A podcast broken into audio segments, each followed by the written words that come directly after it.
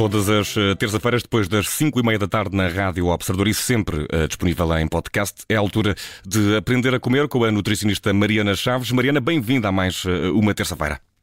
Olá, Vicente, obrigada. E, e hoje vamos uh, falar aqui de um tema que pode-se, pelo menos fala-se muito, ou, ou alguém, ouve-se muita gente a falar de gorduras trans e não deves comer margarina porque isso é mau, mas não sabemos bem Exato. o que isso é. existe ainda? Exatamente, eu acho que estamos agora numa altura que é um limbo, uh, porque já foi identificado que gorduras trans são as gorduras que mais mal à, à saúde fazem e também que a margarina era o alimento por eleição que mais gordura trans teria. E por isso, se me perguntasses há três anos atrás, uh, devemos comer margarina, a resposta era um não redondo, porque era a melhor fonte de gordura trans e a gordura trans já foi associada a um aumento de doenças cardiovasculares um, e, neste momento, também identificada como um aumento de risco de mortalidade, tanto pelas doenças cardiovasculares como pela inflamação, e instituições internacionais relacionadas com a saúde identificam que mais de 500 mil mortes prematuras por doenças cardiovasculares todos os anos sejam uh, devido ao consumo de alimentos com gordura trans. Agora, o que é que acontece? Um, FDA proibiu as gorduras trans uh, na indústria alimentar em 2018, mas disse que então a indústria alimentar tinha até janeiro de 2020 para poder pôr os produtos no mercado, porque há muitos produtos que foram uh, fabricados em 2018 ou antes de 2018 e têm uma validade muito grande. Hum, e quem é que uh, a FDA é que proibiu? Sim, a FDA é que proibiu. Portanto, mas isso só, só válido para os Estados Unidos, é isso? Não, não. Depois a União Europeia também acabou, hum, a OMS okay. também acabou por generalizar uh, essas recomendações. Agora, claro que eles foram pioneiros nisto em 2018 e proibiram lá até uh, a comercialização até janeiro de 2020 e alguns casos de 2021. Uh, e, e, é importante percebermos, porque estamos a falar de uma validade de mais de dois anos, que esses produtos tinham esse prazo de validade tão alargado exatamente porque têm a gordura trans. Porque a gordura trans faz aumentar o tempo de prateleira. Um, e estamos a falar não, não só da margarina, portanto, a margarina nós sabíamos que era uma gordura hidrogenada vegetal, portanto, gordura trans também damos o nome de gordura hidrogenada ou parcialmente hidrogenada. Oh, oh, oh, fica... oh Mariana, deixa-me só interromper-te aqui, porque uh, o que é que são gorduras é trans? É, é muita molécula, acho que é uma conversa para muitas moléculas, não é? Basicamente é, é, um tipo de gordura insaturada que pode existir na forma natural ou artificial. Uh, naturalmente existe uh, no reino animal, vá, em todas as carnes, uh, em todos os laticínios, mas essa é a forma natural. São bactérias que no estômago do gado transformam a gordura em gordura trans. Gordura trans é, é hum, a fórmula bioquímica Uh, que, que, tem essa constituição trans, que inicialmente era cis e passou a trans. Isto é só um pormenor que só nos confunde até a, a, cabeça, mas existe então na forma natural. E hoje em dia não se sabe se a gordura trans natural terá esse impacto nocivo como a gordura trans artificial feita em indústria. Hum. Por isso, uh, não são temas que até agora possamos uh, comparar, mas vamos ter que, obviamente, esperar por mais estudos.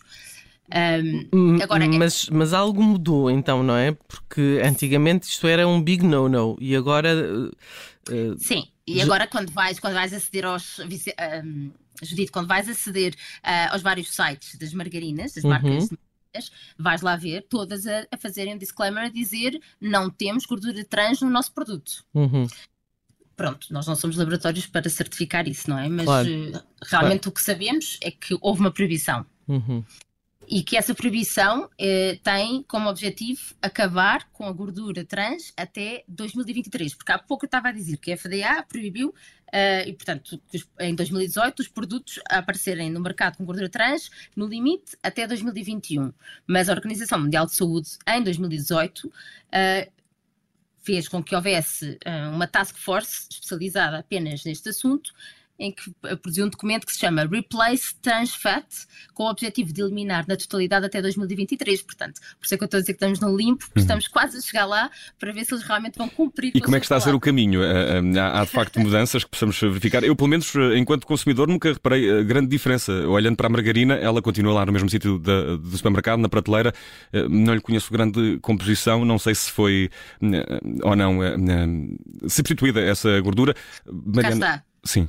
Eu acho que Vicente, nem, nem tu nem nós, uh, porque continua a estar gordura vegetal uhum. transformada nos ingredientes e, portanto, eu acho que vamos ter que esperar. Agora, aquilo que nós temos a certeza ainda é que nos nossos supermercados continuam alimentos ricos em gordura trans. Uhum mas que muitas vezes não está escrito trans. Porquê que eu estou a dizer e, isto? E tais como, Mariana, só para que possamos então, olha, tudo o que é cream crackers, aquelas uh, bolachas de água e sal que se desfazem, mas uhum. uh, é mesmo esta denominação, cream crackers. Tudo o que é batatas fritas, uh, maior parte das bolachas, até granolas. E muitas vezes as pessoas perguntam-me. Um, se, como é que nós fazemos, uh, quando, como é que conseguimos saber qual é que é a melhor granola ou o melhor muesli que podemos comer? Claro que podemos falar em fibra, em açúcares, mas este ponto da gordura trans também tem que ser falado, a gordura hidrogenada ou gordura parcialmente hidrogenada, ou seja, quando vamos à lista de ingredientes, e essa é, é sempre a solução, que é ver uh, quais os ingredientes que constituem esse produto, se lá estiver gordura hidrogenada, gordura vegetal, parcialmente hidrogenada ou hidrogenada, ou gordura trans, que hoje em dia quase ninguém põe, não é? Porque é a palavra proibida, mas essa não é uma boa opção. Uh, e, e scream crackers, muitas vezes as pessoas dizem, ah, mas eu, a bolacha de água e sal de certeza que faz menos mal do que uma bolacha Maria. Uh, eu não sei se faz menos mal, porque a gordura hidrogenada ou a gordura trans está nos dois produtos. Uhum. E uh, resta, resta saber para substituir a margarina o que temos, manteiga, Mariana? Exato, Vicente, essa é a pergunta. Porquê é que, porquê é que eu achei que era importante falarmos sobre isto, sobre este limbo? Porque, como dizia, há três anos atrás, eu diria-te sim, claro que é melhor pormos a manteiga à margarina.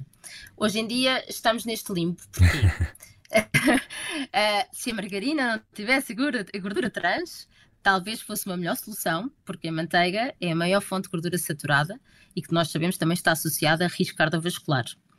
Uh, portanto, eu acho que temos que esperar mais um ou dois anos para conseguir ter a certeza sobre qual Está-me a cheirar a azeite. Até lá, exatamente, exatamente. Até lá com menos uma frutinha, não é? É isso. Não, até, até lá azeite, até lá azeite, sem dúvida, porque eu acho que o consumidor que achar que está a escolher uma margarina porque já está seguro, Uh, acho que ainda não pode estar certo disso. Acho que até lá é azeite, sem dúvida. Isto porque uh, muitos ouvintes da Rádio Observador me enviaram e-mails a perguntar: então, margarina ou manteiga? E a resposta tem que ser azeite. Fica nenhuma das duas, eh, há uma terceira opção. E três foi a conta que a Mariana fez hoje nas terças-feiras. Aprender a comer para ouvir sempre depois das 5 e meia na Rádio Observador. Fica também disponível já daqui a pouco em observador.pt e nas plataformas podcast. Novo encontro marcado para a próxima terça. Mariana, um abraço, obrigado. Obrigada.